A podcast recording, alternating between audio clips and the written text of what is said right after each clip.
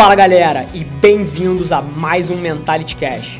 Meu nome é Rafa Velar, apaixonado por negócios e esportes, sou Ironman, triatleta e empreendedor serial.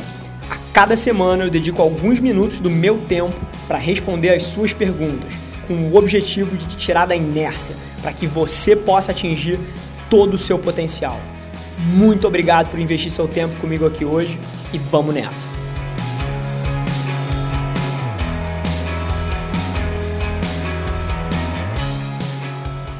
No episódio de hoje a gente debate o que faz uma grande empresa, qual é a próxima rede social de sucesso e métricas de marketing. Fica ligado.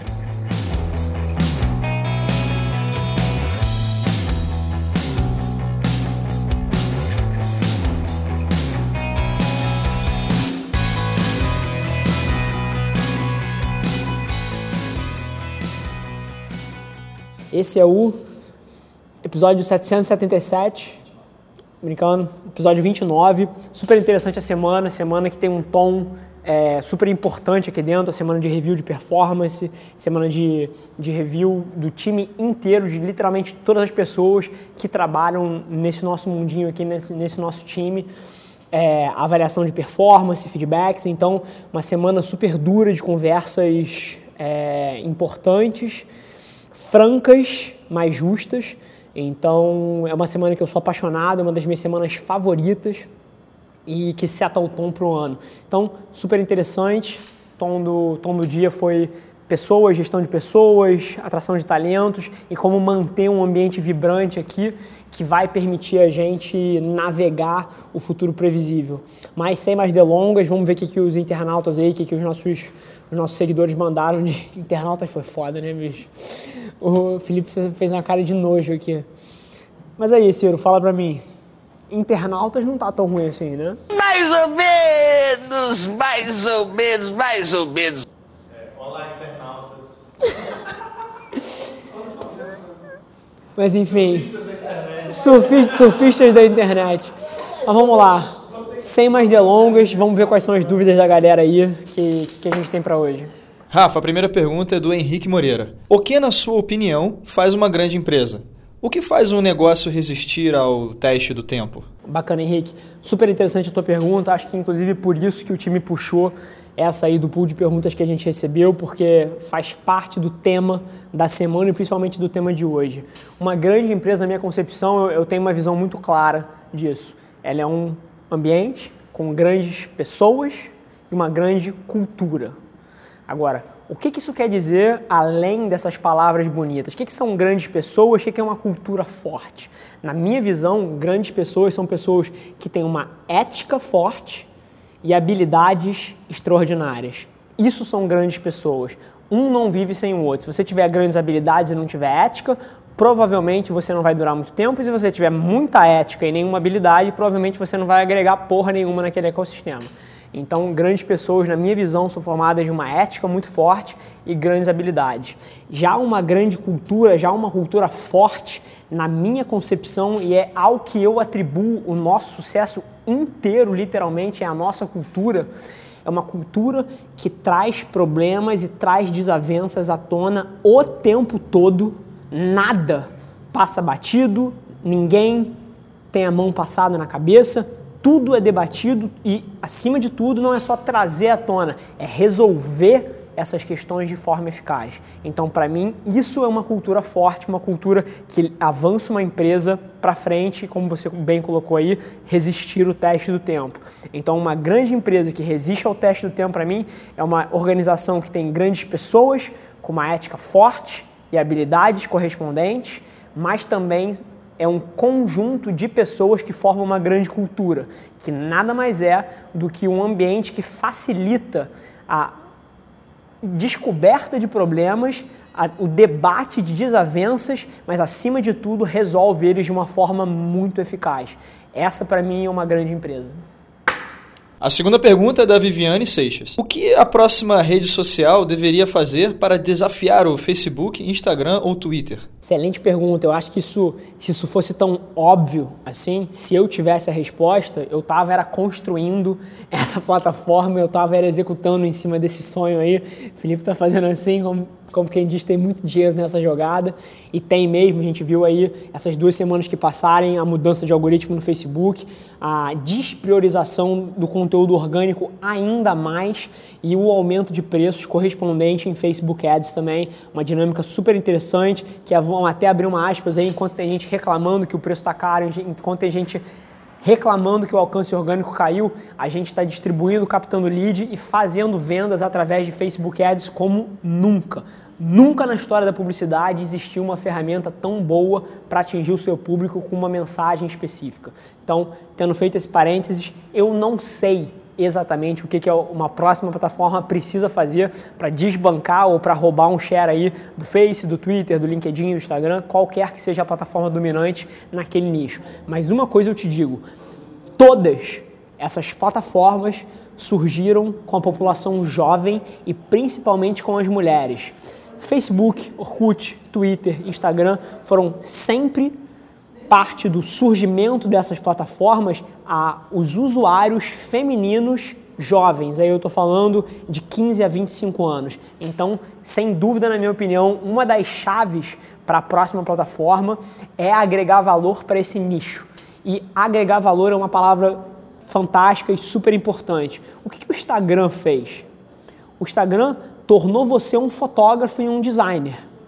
Ponto. Antigamente, para você ter a mesma qualidade de foto e esse caráter artístico para você postar, você precisaria de alguém que sabe mexer em, design, Illustrator, Photoshop, alguém para trabalhar aquela foto. O Instagram popularizou isso e transformou cada um de vocês num fotógrafo melhor. Isso tem muito valor para o ser humano que é altamente egocêntrico e gosta de trabalhar a sua imagem, se sente bem quando faz sucesso. Então o Instagram agregou valor demais para você. Então, apesar de eu não saber exatamente os passos que a próxima plataforma de mídia social precisa dar para tomar o lugar do Twitter, para tomar o lugar do Facebook, qualquer que seja a plataforma, eu te digo uma coisa: ela precisa começar com as mulheres na faixa etária de 15 a 25 anos, porque elas são altamente colaborativas, elas falam sobre as coisas, o que encoraja o boca a boca e permite uma plataforma dessa surgir do primeiro momento e quebrar aquela barreira ali do ovo e galinha que as plataformas multilaterais têm. E outra coisa, ela precisa agregar valor, precisa ser alguma coisa com utilidade. Por exemplo, o Musical.ly. Musical é uma plataforma que provavelmente você talvez não conheça, mas que está fazendo um sucesso tremendo com essa faixa etária aí, de 15 a 25 anos. Começou com as mulheres e agrega valor. O que, que o Musical faz? Ele torna um moleque ou uma menina de 8 anos, de 12 anos, um produtor, um editor e um, e um performance artist, um artista, um. tá me faltando a palavra agora, mas o que ele faz? Ele pega um vídeo seu, te dá todas as ferramentas muito intuitivas para você editar aquilo, colocar uma música e transformar aquilo ali num conteúdo super produzido. Tem muito valor, tá explodindo nos Estados Unidos e no Brasil você já vê muito, muitos usuários também, você já vê até celebridades usando. Anitta tem, é, sei lá, Preta Gil tem, Ivete Sangalo acho que tem. Então você já vê algum, alguns artistas Felipe Neto tem, você já vê alguns artistas e, e o Felipe Neto é, gera controvérsias, mas enfim. O, o que você vê é a gente já se utilizando dessa plataforma que tem uma adoção em massa dos usuários mais jovens. E todas as plataformas até hoje começaram nos usuários mais jovens e foram migrando e puxando é, usabilidades e características que atraíssem as populações mais, mais antigas, com mais idade. Então a chave para a próxima plataforma, na minha visão, começar com as mulheres 15, 25 anos e agregar valor, porque sem isso não tem como tirar uma coisa dessa do chão. A terceira e a última pergunta é do Caio Barros. Tempo de visualização no Facebook é uma métrica válida ou só uma enganação? Esse é um debate super interessante que a gente tem diariamente, inclusive aqui, toda vez que a gente roda um ad de vídeo. Mas para você falar de métrica, para você falar do que serve e do que não serve, é impossível E bota uma coisa na sua cabeça: é impossível você falar disso sem falar de objetivo. Se o meu objetivo for mostrar a minha cara para o Brasil inteiro, um vídeo de 3 segundos funciona. Eu boto a minha lata ali, escrito Rafael Avelar embaixo, o Brasil inteiro vai saber que aquela cara é do Rafael Avelar. Então, tem certos objetivos que uma métrica de 3 segundos pode ser válida. Agora, uma coisa eu te digo: na maioria dos objetivos de longo prazo que sustentam uma empresa, que sustentam uma estratégia, esse tipo de métrica que é uma métrica que a gente chama de uma métrica larga, uma métrica sem profundidade, não serve. O número de inscritos no seu canal, foda-se o número de inscritos no seu canal. O número de pessoas que curtiram a sua página do Facebook, isso não importa a mínima. Para a maioria das coisas, o que importa é profundidade. E aí, uma, uma proxy boa para profundidade é o engajamento. Se eu te disser que uma das empresas que a gente tem aqui tem do, duas mil curtidas no Facebook, o que para você pode parecer muito pouco. Mas e se eu te falar que 50 daquelas pessoas que curtiram a página compraram 100 mil reais cada uma? E aí? Acho que muda, né? Porque eu botei 2 milhões de reais no bolso. Em, em contraste com uma empresa que pode ter 1 milhão e que é aquela, aqueles usuários não são tão engajados naquela causa. E se eu te falar que essa mesma empresa que tem 2 mil funcionários, quando posta alguma coisa, gera uma média de 15 a 23 comentários e que quando a empresa responde, puxa um assunto, todo mundo responde. E aquilo vira uma conversa, e aquilo cria um senso de comunidade. E quando as pessoas pensam naquele tema, daquele nicho, é de vocês que eles lembram. E então é uma conversa que tem que, tem que passar por outros termos.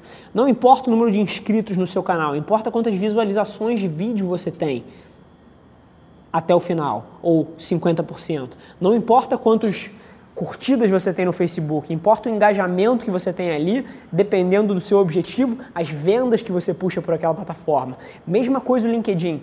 Então as pessoas precisam parar um pouco com essa ideia de volume, seguidores no Instagram, curtidas no Facebook, seguidores no Twitter e começar a enxergar as coisas com uma perspectiva de profundidade, porque no final das contas isso aqui não é uma instituição de caridade, o que eu quero é vender. E se duas mil pessoas me trouxerem a minha meta desse ano, que é 20 milhões em vendas, eu fico com essas duas mil pessoas 100% das vezes em vez de um milhão de seguidores que não botam um puto no meu bolso. Então é um pouco por aí que eu penso, mas mais uma vez, é muito difícil julgar uma métrica ou dar um ponto final numa discussão dessa sem saber quais são os seus objetivos. Fechado? Tá bom. Maravilha. Galera, mais uma vez, super obrigado para quem investiu aí 10, 15 minutos assistindo o programa. Se você quer botar a sua pergunta aqui, se você quer ter a sua dúvida respondida no Mentality Show, manda sua pergunta em qualquer uma das mídias sociais. Vai ter um link aqui no, no, na descrição do vídeo também para você mandar a sua pergunta. Mais uma vez, queria agradecer a todo mundo e vamos até o próximo. Galera, por hoje é só. Mas você não tem ideia de quanto eu aprecio você ter investido o seu tempo aqui comigo muito obrigado. E lembre-se, se alguma coisa nesse conteúdo ressoou com você, ou se você acha que alguém que você conhece pode se beneficiar desse conteúdo, divide com ela. E não se esquece de seguir as nossas páginas no Instagram e no Facebook para ter acesso a conteúdos exclusivos diariamente. E eu te proponho um desafio. Vamos colocar esse podcast no top 100 do Brasil? É só ranquear a gente com 5 estrelas que a gente vai estar um passo mais perto desse sonho. Vamos que vamos!